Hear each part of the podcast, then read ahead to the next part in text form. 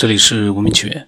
那么上一次呢，赫尔辛根莫斯科呢，他跟我讲了很多关于古代文明和纬度空间，从零纬到十纬，他看到了一篇文章，给他带来了很多的一些思考。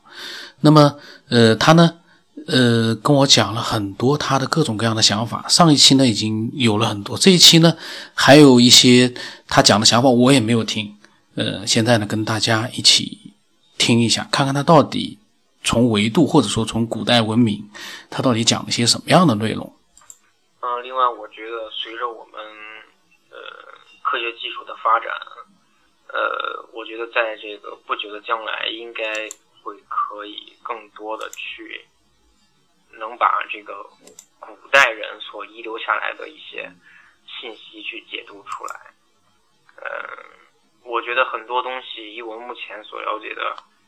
呃，知识以及呃，这个我们的科学技术可能还不能完全解释，所以说我觉得这个古代的文明他们所遗留下来的东西，呃，应该包含有很多这种非常重要的信息。我们现在之所以不理解、不明白，甚至有时候觉得他是在这个。呃，是封建迷信，或者说是神神鬼鬼的一些呃东西，是我们目前的科学技术不能达到。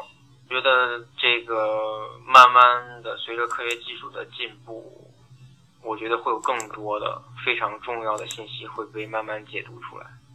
我我我是相信这这是这个，那我个人是相信这个。呃，会有这么一天的，很多未解之谜以及古文明所遗留下来的神秘的文字呀，以及信息是会被慢慢的解读出来。那我稍后呢，会把这个我看到的一些呃关于多维度的一些情况的这个资料会发给你。我觉得最重要的是要敢想。而且合理的去想，呃，这个古代的一些传说，以及跟现代我们所探知的这个科学技术的这个，其实想想也对啊。你说，如果古人他们知道了关于这个多维世界的秘密，那他们要怎么表达呢？你说，以我们现在的这种科学技术手段。也不能把它表达的淋漓尽致，那何况古人呢？即便他们知道了多维世界的存在以及多维世界的秘密，那他们也只能用简单的绘画以及浮雕来表示。呃，所以说想想确实挺有意思。愿我们今天如果想要表达这个多维世界的。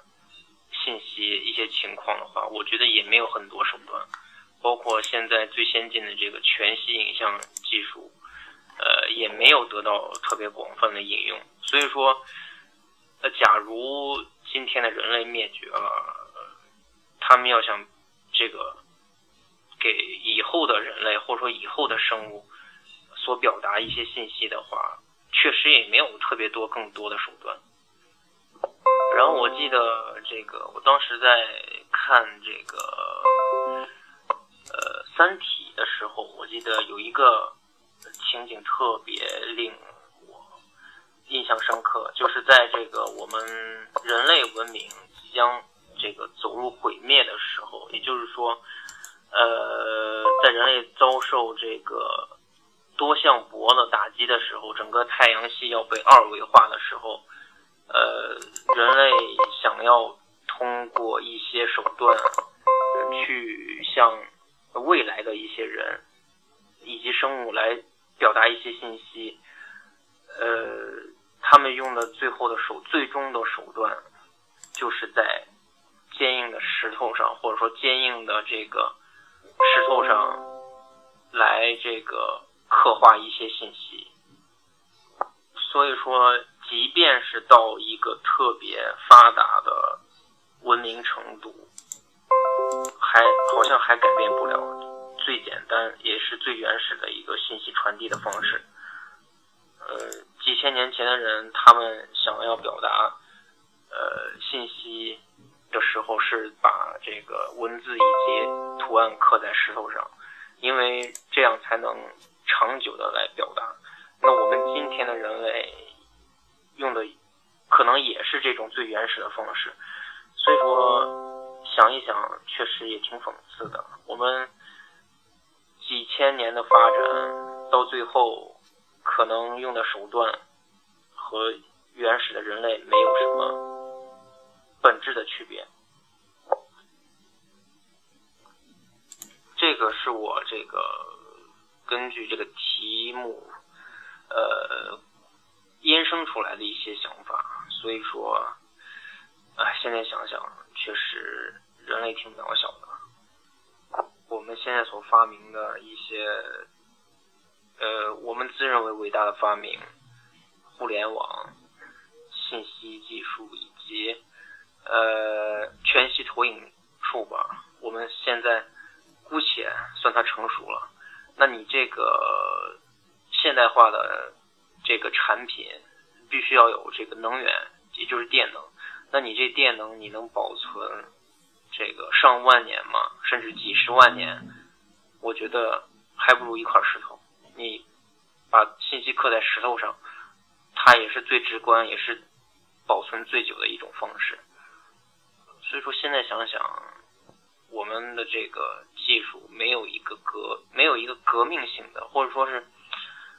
呃，时代性的一个进步，因为经过漫长的时间，我们我们今天所创造的伟大的这个文明以及呃我们的现代化的这个科技手段，可能都经受不住时间的考验。嗯，你的笔记本电脑，你的 iPhone 手机以及。非常先进的一些器材，上万年以后，也就是一堆灰，或者说是一些完全使用不了的一些东西。那对以后的人来说，这个确实也不是什么东西。所以说，呃，现在想想，确实挺呃挺有感慨的吧。他所讲到的时间，其实我一直也觉得呢，时间真的是最厉害的。就像他说的，嗯，其实磕在石头上面，到最后也会被侵蚀，到最后呢也会消失。那因为有一些呢，可能是因为一些意外，它保留了下来，但是那些信息其实并不多。而用一些现代的手段去保留下来的信息呢，虽然它的载体。就像他说的，会更新换代，像电脑不断的更新，不断的去就是淘汰，但是里面的一些有价值的一些信息呢，会不断的保存到新的一些载体里去。